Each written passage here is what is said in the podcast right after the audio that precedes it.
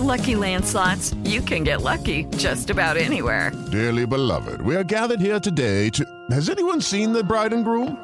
Sorry, sorry, we're here. We were getting lucky in the limo and we lost track of time. No, Lucky Land Casino, with cash prizes that add up quicker than a guest registry. In that case, I pronounce you lucky. Play for free at LuckyLandSlots.com. Daily bonuses are waiting. No purchase necessary. Void where prohibited by law. 18 plus. Terms and conditions apply. See website for details.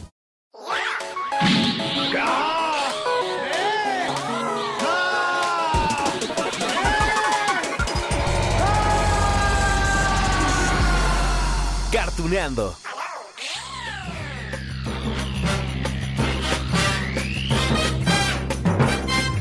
Amigos de Cartuneando.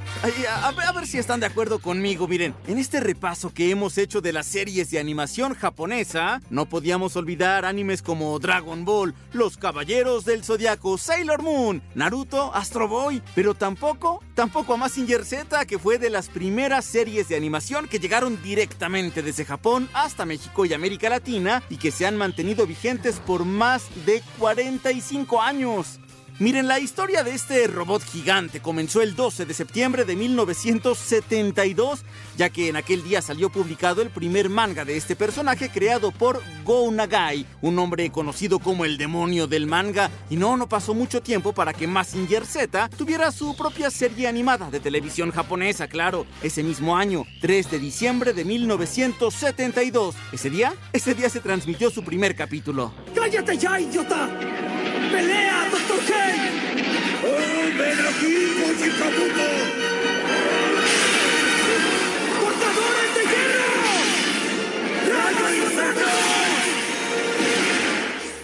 Mazinger Z es tan importante para la historia del anime japonés que, bueno, miren, les cuento, marcó un parteaguas en los personajes que, que aún hoy podemos disfrutar. Y es que fue el primer robot tripulado del anime. Se los repito, primer robot tripulado del anime. Sí, sí, miren, antes ya había historias de robots, por supuesto, pero aquellos eran controlados a distancia o incluso eran robots conscientes como Astro Boy, ¿se acuerdan, no? Pero Mazinger, Mazinger Z fue el primer robot piloteado por un humano que se metía en su interior, en este caso el intrépido Koji Kabuto. Y miren, ese dato que parece una simpleza es en realidad uno de los detalles que dieron origen al género mecha o mecha, como algunos cuentan, en este anime japonés. Allí tenemos grandes éxitos como Neon Genesis Evangelion, Macros, Eureka 7. Llegué allí, me encontré que los planos del diseño del robot habían sido robados. No entiendo por qué el doctor Kabuto hizo un robot femenino. Ya él había hecho el poderoso Mazinger Z. El doctor Kabuto quiso hacer una compañera para Mazinger Z. Sí, amigos de Cartuneando, los protagonistas de este anime son Mazinger Z y Koji Kabuto. Pero para contar la historia, habrá que remontarnos a los descubrimientos del Doctor Hell, el Doctor Infierno. ¿Que no siempre buscabas alguna razón para pelear? Tu naturaleza siempre estuvo de nuestro lado. No es divertido pelear. Aunque fuese pelear por la paz, no te divirtió. La paz es atractiva cuando por alguna razón no está en tus manos. Bien, pues resulta que el Doctor Infierno y un equipo de científicos habían descubierto restos de una sociedad milenaria y de unos autómatas gigantes, robots, claro. Aquello representa un importante descubrimiento para la humanidad. Sin embargo, este doctor decide no, no revelar el hallazgo al mundo entero porque dice, dice que prefiere investigar más a fondo, aunque en realidad, en realidad tiene el plan de conquistar al mundo. Escucha, Cruz de Hierro, el doctor Gel está aquí para alentarte. No olvides este gran momento, ¿eh? es suficiente, conde decapitado. Ahora tengo que hablar con el barón Asler. Sí, doctor. Aquel malvado doctor infierno implanta unos dispositivos que le permiten controlar a estas máquinas gigantes. Oigan, y cuando, cuando pide a todos los demás científicos que se inclinen ante él y acepten que es el líder, ellos se niegan, ¿eh? La consecuencia fue, fue grave. Una masacre donde el único que logra escapar es el doctor Yusu Kabuto. Él se refugia en Japón para crear un robot gigante que luchará contra el doctor infierno, sus robots y sus aliados. ¿Qué sé? Es el circuito de control que se comunica con Mazinger Z. ¿En qué podemos ayudarlo? Eliminen a Minerva X ahora mismo. Ellos pueden reformarla con aleación de fotonio y ponerla de su lado. ¿Qué sugiere, doctor Infierno?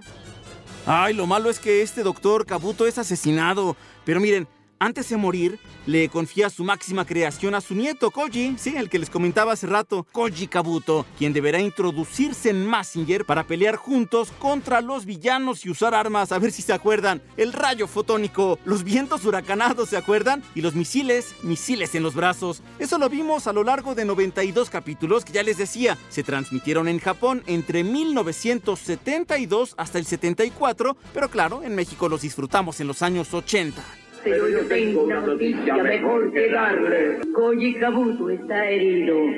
¿Qué dices? No puede controlar a Mazinger Z.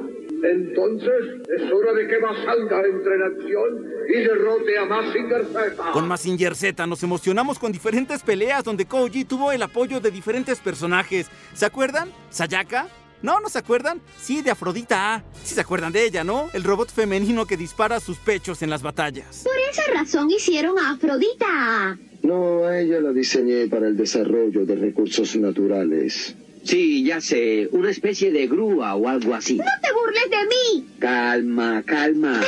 Pero, profesor. Juntos, Afrodita y Massinger destruyeron cada uno de los robots del Doctor Infierno, quien era asistido por otros villanos, el Barón Ashler, el Conde Decapitado, ¿se acuerdan? Tenían también un ejército de secuaces con máscaras de hierro. Durante los 92 capítulos de la serie, Massinger es perfeccionado, pero hoy destruyen a Afrodita, así que se da paso a otro robot, a Diana, ¿se acuerdan? Construyen al boss robot, así que bueno, hasta el penúltimo capítulo, finalmente Massinger mata al Doctor Infierno. Y ya en el último capítulo es revelada una sorpresa, si se acuerdan ustedes. Sale el papá de Koji Kabuto, todo mundo pensaba que estaba muerto, pero no, lo ayuda para sobrevivir. Pero, profesor, explíqueme cómo pudo el Doctor Infierno hacer a Minerva X sin energía fotónica ni japonio. Quizás usó superacero en vez de japonio y energía atómica en vez de energía fotónica. Bien, amigos de Cartuneando, lo que sigue es una entrevista al más puro estilo de aquí, de Cartuneando. Miren, con un gran talento en el mundo del doblaje, que además conoce, bueno, a profundidad, ¿eh? todo el mercado del anime y del manga japonés. Él es Arturo Cataño. Pero miren, antes de escuchar esta charla, tengo que contarles eh, un par de situaciones. La primera, ahí les va. La primera es sobre el origen de Massinger Z, es que de verdad está, está chistoso el asunto. Hace un rato les contaba, ¿no? Sobre el mangaka, su creador, Go Nagai. Pues miren, allá por los años 70, en medio del tráfico de Tokio, este hombre se imaginó, imagi- es que todavía hoy por hoy lo imaginamos así, lo increíble que sería que su auto tuviera piernas, levantarse y esquivar los autos. Sí, de allí surgió la idea justamente de crear Massinger Z. Por supuesto que se basó en otros personajes como Astro Boy, pero imagínense el tráfico, el tráfico nos dio a Massinger Z. ¡Rayos ópticos! Gracias. Me salvaste la vida. Ahora sé que eres mi compañera para siempre. Ella salvó a Massinger Z. El diseño del Dr. Kabuto fue todo un éxito. ¿Qué tal? Y la segunda situación que les quiero contar es que gracias al éxito de esta serie, tuvo que ser retransmitida en diferentes momentos, en diferentes partes del mundo por supuesto, así que el doblaje tuvo reversiones, es decir, que después del doblaje de los años 80, en el caso de México, se realizó uno más en los 90 y uno más reciente todavía. Justamente en ese tercero trabajó Arturo Cataño, el experto que les decía, el experto conocedor de animación japonesa. Así que ya, disfruten de esta plática, les prometo que van a descubrir, bueno, detalles que no conocían. Vamos.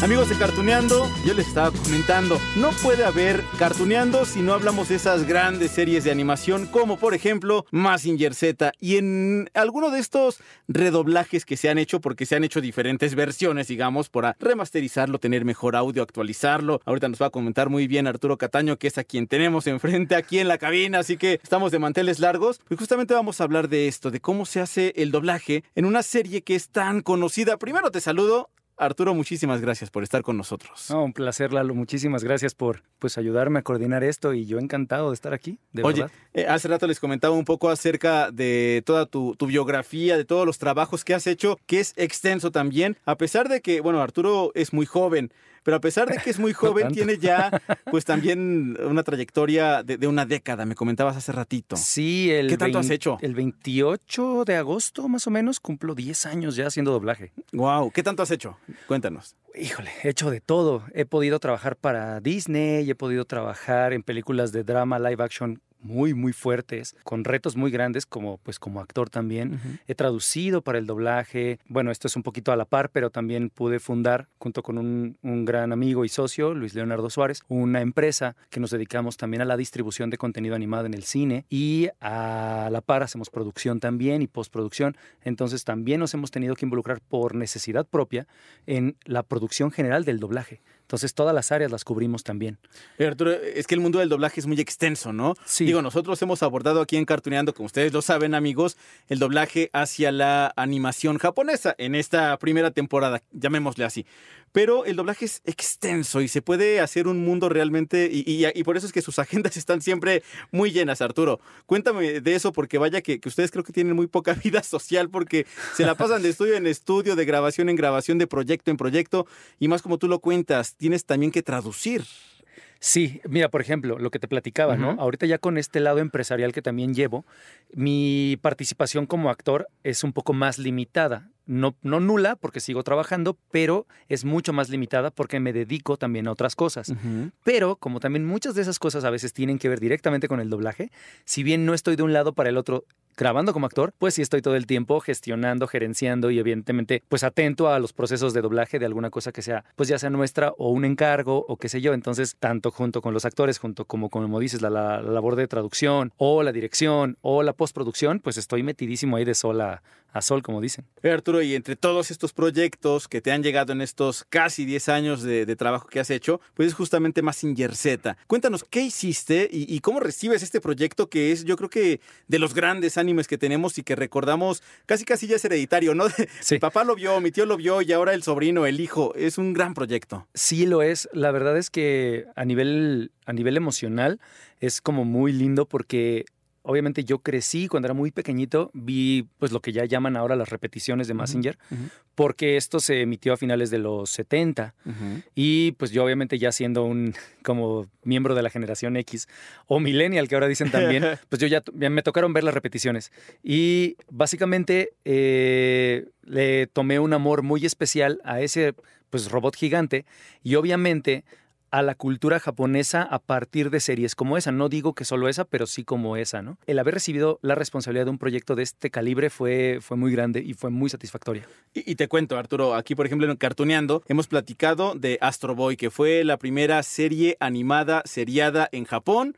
Fue en blanco y negro hace muchísimos años. Sí. Y entonces, digamos, esa fue aparte la producción que puso el estereotipo sobre los ojos, sobre cómo hacer la animación. Después hablamos de La Princesa Caballero, que fue el primer Claro. anime shoujo, que también se le reconoce eso, ¿no? Pero en el caso, por ejemplo, de Massinger Z, está reconocido como el primer anime que habla sobre un mecha, es decir, estos robots gigantes piloteados, porque dicen por ahí, antes ya había robots, pero Así no es. piloteados por un humano. Es correcto. Es decir, sí tiene eh, esa referencia de ser primero en algo, Massinger Z, ¿no? Sí, por algo lo llaman el padre de los, de los mecha o mecha, como le dicen también algunos fans. El, el- el concepto de Massinger, al ser operado a través de este pequeño como avioncito llamado Pilder, el, el Pilder donde está el, el protagonista Koji, Kabuto, pues obviamente le da un control absoluto sobre el robot y obviamente además es a través de los movimientos de su cuerpo en general, ¿no? Es un poquito como las bases de lo que ahora fue, por ejemplo, Titanes del Pacífico y estas películas. Aquí sí se mueven completamente ellos y acá pues obviamente era como pilotar un, un auto o una nave, por decirlo así. Entonces, si bien se movía, también sufría con los movimientos del, del robot, obviamente Koji, ¿no? Entonces sí sentó muchas bases por el diseño, por la estructura narrativa, por muchas cosas. Fíjate que ahorita lo que cuentas, la estructura narrativa, pareciera a veces que, que son animes y, que ahí se queda, ¿no? Es que es una caricatura y que te puede ofrecer, pero no, eh,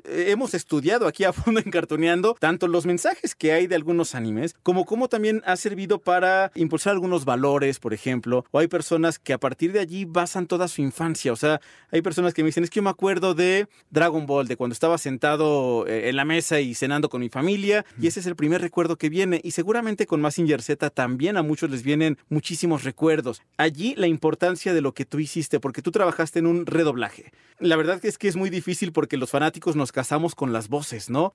Seguramente tú tuviste, no sé, llamarlo dificultades, retos, obstáculos, ¿cómo lo, mencionarías tú? Sí, er- era un reto porque si bien nosotros teníamos claro lo que la serie original sentó, digamos a nivel de doblaje, también teníamos muy claro dos cosas. La primera, que ya tenemos muchísimo más acceso a la información que a diferencia del, pues, del pasado, era complicado a veces entender determinados conceptos, determinadas cuestiones culturales de los japoneses y etcétera. Ahora nosotros ya teníamos mucho más conciencia plena de todo eso, pero además nos enfrentábamos a algo muy particular, el fallecimiento de Jesús Barrero. Jesús Barrero, que les comentamos un poquito, seguramente sí lo conocen, pero si no, Jesús Barrero pues fue Pegaso, Sella, en Los Caballeros del Zodiaco, y eso yo creo que uno de los tantísimos trabajos que ha hecho. Murió desafortunadamente hace, ¿qué será? Como dos años. Más o menos, sí, eh, la verdad es que ahorita mi mente borró la, la, fecha exacta, pero bueno, fue un proceso largo porque fue, pues obviamente. Sí, sí, sí. y aún delicado. en esta enfermedad, porque tuvo cáncer, él siguió Así trabajando. Es, es correcto. Y, y, de verdad, bueno, de los grandes de, del doblaje. Bueno, y sí, justamente cuando estabas platicando ahorita acerca de este proceso de, del redoblaje, me vino a la mente él, porque él trabajó en el doblaje en la primera versión. En la original, junto con el señor Juan Alfonso. Carralero, que también es otra de las voces reconocidas de Koji. Teníamos muy claras dos cosas. La primera, Koji tiene un rango de edad. Era muy complicado el hecho de, para nosotros, a nivel creativo, respetar una sola voz y tener un reparto totalmente distinto. Entonces lo que buscábamos era tener, también por indicación directa de Japón, tener un reparto que tuviera, digamos, una melodía muchísimo más eh, constante. Es decir, que la parsimonia de las voces no se perdiera, porque a veces puede llegar a ser que tanto el tipo de acting como el tipo de voz pueden desentonar con los otros cuando los otros personajes a lo mejor el actor sí tiene 15 años, 10 años. Entonces, eso siempre es notorio. Lo que buscábamos era tratar de unificar todo para que tuviera como eso, ¿no? Esa, esa melodía, como te digo. Y sabes qué, Arturo, no sé si a ti, tú, tú que, que, eres director de doblaje en, en, varios proyectos, siempre les pregunto a, a, colegas tuyos, es que no les hace como cierto ruido las edades de los protagonistas, porque por ejemplo en el caso de Caballeros del Zodíaco, son supuestamente adolescentes de 13, 14 años los que están peleando, pero es. escuchamos voces muy masculinas, ¿no? Ya voces maduras. En el caso de Dragon Ball también. Así en el caso de Sailor Moon, pues también ocurre algo similar pero en el caso de, de Massinger Z también ocurre, ¿no? Sí, era uh, un poquito ambivalente uh -huh. porque ahorita, por ejemplo, yo hablaba del hecho de tener como personajes no de rangos propiamente similares en cuanto a la edad uh -huh. del actor o actriz, sino en cuanto a que las voces sonaran de esas edades porque además era, te digo, la indicación directa desde Japón. Ese es el gran trabajo también de los actores, son actores y actrices. Así es, porque además no todos tenían la edad real de los uh -huh. personajes. ¿no? Mis dos protagonistas, Pascual Mesa y Dulce Chino, que son eh, Koji y Sayaka, no tienen la edad de los personajes, ellos casi les doblan la edad. Entonces, obviamente, necesitábamos eso. Y eso ya es un tema de dirección. Necesitas que el actor y el, y el, director se compaginen bien para que el personaje tenga esa esencia. Porque de otro modo, eso es lo que pasa a veces, que de repente se llega a notar esa edad en determinadas cosas. Si bien es un trabajo de dirección, también es un trabajo de actuación, pero aquí no teníamos como mucho margen. Queríamos que fuera lo más natural posible. ¿Te has convertido tú en, en, fanático de algunas series? Más allá de lo que ya eras, porque decía hace rato, por ejemplo, de Massinger Z, lo viste en las repeticiones, igual que yo. Así es. No soy tan grande todavía, pero había personas seguramente que se hicieron más fanáticos. Por ejemplo, platicaba con eh, Rocío Garcel cuando hizo, por ejemplo, Candy Candy. Claro. Y me decía ella, pues es que yo era la primera fanática de Candy en español latino, pues porque era la primera que conocía los, los capítulos, ¿no? Que era el que iba a pasar y obviamente claro. tenía que guardarme para mí lo que seguía, pero seguramente quienes trabajan así se enamoran también de, de, los personajes. Una de las cosas más lindas que he podido experimentar como director es que a veces hacemos que los, los actores que a veces son muy ajenos a la cultura o al anime japonés, pese a haber trabajado constantemente en esos proyectos, terminen por acercarse más. Una de las cosas más lindas también que he escuchado es cuando, por ejemplo, los ingenieros de grabación de repente dicen, me voy a meter a estudiar japonés. Wow. Porque Qué eh, difícil. Eh, sí, o sea, al final del día yo soy de la filosofía de que cuando algo te gusta de verdad mucho, es lo más fácil del mundo. ¿Sabes japonés? Hablo japonés porque wow. estudio desde hace ya unos años. ¡Guau! Wow, sí, ¡Qué padre! Y una de las cosas que los actores, perdón, y que los ingenieros dicen es eso, es que los vemos a ustedes escuchando, o sea, como de oído, pese a que la traducción, porque a veces la traducción no es directamente uh -huh. nuestra, puede suceder, pero dice, los veo escuchando los personajes y diciendo inmediatamente, eso no está en el libreto, eso no dice ahí, eso no es lo que está en la página, entonces necesitamos decirlo así, y entonces es la esencia real de los personajes. Oye Arturo, ¿Qué, ¿Cuál es la, la, gran, digamos, virtud enseñanza que nos ha dejado Massinger Z? Porque estamos hablando de un proyecto, hace, hace rato lo comentabas tú, tiene más de 40 años. Así es. Pero se hizo una película hace un par de años, es decir, sigue vigente. Y quienes fuimos al cine, también obviamente me incluyo, pues éramos adultos contemporáneos de entre 30 a 40, pero también estaban los de 40 a 50. Claro. Pero obviamente también iba dirigido al público joven y que sí. había muchos que tenían entre 10 y 20 años seguramente. Pero ¿cómo hacer para que un producto así, que tiene pues cerca ya de 50 años, siga vigente? Pues mira, en el caso de Messenger, la película, por ejemplo, nosotros además, como te comenté al principio, como empresa, no para una empresa de doblaje, sino nosotros como empresa, de modo independiente, mis socios y yo, tuvimos una participación directa en la película. Entonces, además de doblar la película, nosotros creamos eh, los spots de marketing. Estos spots de marketing tenían que tener una esencia, digamos, mucho más vívida para que las audiencias nuevas se pudieran sentir atraídas hacia ella. No nada más el lado nostálgico. Había spots que exploraban la nostalgia, pero había spots que exploraban la acción y la emoción. Evidentemente era para que las audiencias jóvenes dijeran, oye, esto no sé qué es, pero me llama la atención. Es vigente porque a nivel mundial se sigue consumiendo, a veces propiamente no en cuestiones mercadológicas, no en merchandising o estas cosas,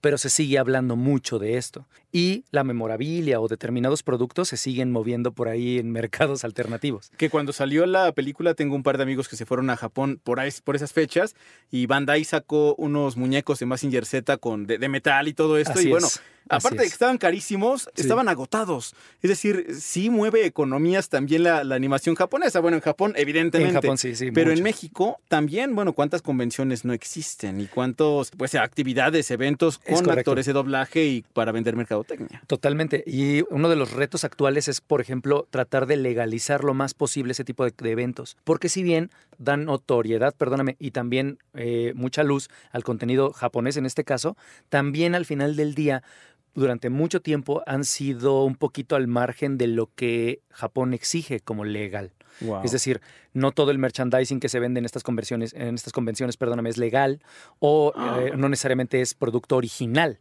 Entonces, Ah, bueno, ¿qué sí, pasa? eso sí. Evidentemente eso no ayuda.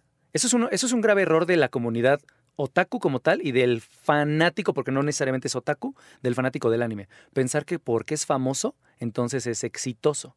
Del lado japonés no se ve así. Reitero, ¿no? Ya del lado empresarial que me ha tocado vivir, tenemos mucho contacto con Japón actualmente. Viajo dos o tres veces allá por año, precisamente por trabajo.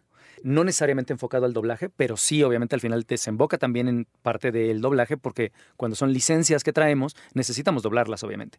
Y una de las cosas que se hablan mucho sobre la mesa es cómo hacer que se consuma original legal. Porque ellos están acostumbrados a un consumo con cierta economía, como tú lo dices. Sí. Pero esa economía no funciona acá. Allá Sí, claro, la idiosincrasia es distinta. Total. Y eh, el tipo de consumo es. Y obviamente, evidentemente, la economía también. El, el- el fan de Japón puede salir una serie muy exitosa y al mes le venden un Blu-ray con un episodio. Ese Blu-ray puede costar 50 o 60 dólares. Jamás lo vas a poder vender aquí así. Y a veces hay empresas japonesas también muy de la vieja escuela que te dicen, es que necesito que cueste eso. Y ahí se puede matar el negocio de algún modo o limitarlo. Nuestra labor ya como empresa ha sido tratar de mostrarle a Japón este lado latino para que entiendan que el mercado no se va a construir de golpe. No es como de, ¿sabes qué? Mañana les vendes en 50 dólares. No, esto es algo que tiene que culturalmente enraizarse. Y entonces es lo que hemos venido trabajando. Además de mi labor dentro del doblaje, que también es un poquito insertar este tema cultural y esta filosofía que tenemos. Amigos de, de Cartuneando, de verdad, eh, todo esto que nos está comentando ahorita Arturo Cataño, justamente es como, digamos, la visión por la cual hemos creado Cartuneando desde hace ya algunos meses, porque sabemos, sí, que nos trae muchísimos recuerdos todo esto que es hablar de Dragon Ball, Sailor Moon, Ranma y medio, Supercampeones, bueno, todas las series que hemos hablado, pero también está el otro lado. Sí nos, eh, nos, ha- nos hace vivir estos recuerdos, pero también nos hace movernos económicamente y que nuestra vida muchas veces o parte de ella gire en torno conseguir lo que nosotros queremos, que es muchas veces la mercadotecnia y los productos que nos vienen, pero vaya que es muy, muy grande todo esto. Sí, se puede lograr, pero sí es importante que el fan actual y evidentemente también el fan eh, de la vieja escuela entiendan que no basta con, con verlo. Incluso hay, hay quien dice, es que lo- yo, yo lo veo, es famoso, todo el mundo lo está buscando. Sí, pero si no lo consumes a través de un canal legal, eso no va a suceder jamás.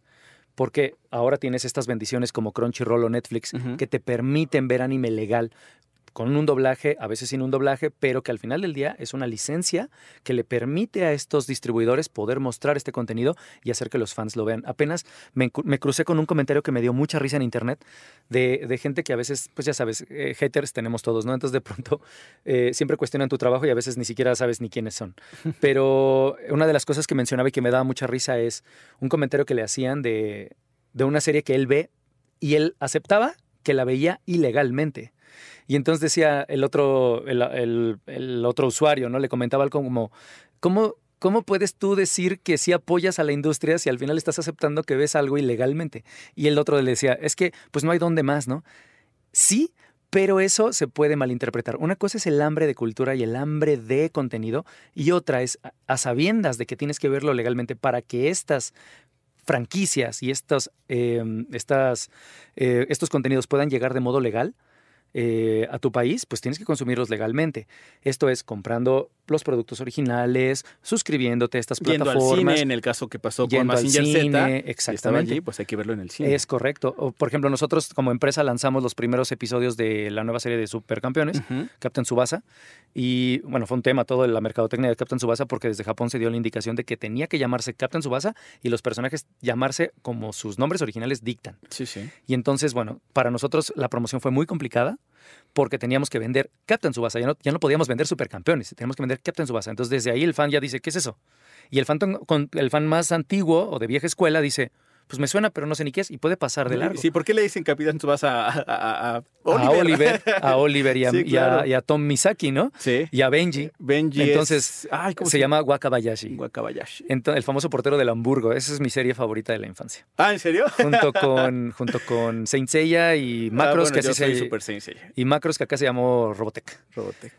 Ay, pues Arturo, se nos acaba el tiempo, pero vamos a estar próximamente contigo para platicar un poco más. Cuando Porque quieran. vaya que eres un, un conocedor. Así que bueno, por Hay quien último dice que no, más- Bueno, oye, por último nada más dime, eh, yo sé que es un tanto redundante, pero para terminar y cerrar este bonito capítulo de Massinger Z, ¿cómo definirías tú esta serie, Massinger Z? Mira, tuve la oportunidad de conocer a Gonagai en Francia hace un par de años en el Festival ANSI de animación y ver a un hombre tan sano, tan lúcido de ideas y tan consciente de cómo las tendencias se mueven y de cómo él tiene que ceder la batuta a determinadas generaciones, como su hijo, en este caso que produjo la película animada del, del año pasado y todo esto, me dio una clara idea de cómo Japón ve el mundo y de cómo cultivan a sus niños. Ellos entienden que hay que pa- pasar la batuta y por lo tanto no se cierran a ideas nuevas, al contrario, siempre están abiertos a innovar. Por eso es que permiten que otras personas lleguen y tomen esas banderas de sus contenidos y las lleven a generaciones nuevas, adaptándose a las nuevas tendencias tecnológicas, mercadológicas, etc. Eh, de ahí que él creó esta serie. Tuvo que romper mil, mil paradigmas para la pantalla, para la narrativa, para el tipo de dibujo, para la ficción como tal. Entonces, Massinger, por eso es lo que es. Es A él lo rompedor llaman por el eso. demonio, ¿no? El demonio del anime y del manga. Exactamente. Arturo, pues muchísimas gracias, de verdad. Un placer. Eh, con los brazos abiertos te despedimos aquí, pero también para que regreses a Cartuneando próximamente y puedas platicar con nosotros. Cuando ustedes quieran, aquí estaré con mucho gusto. Muchas gracias. Muchas gracias.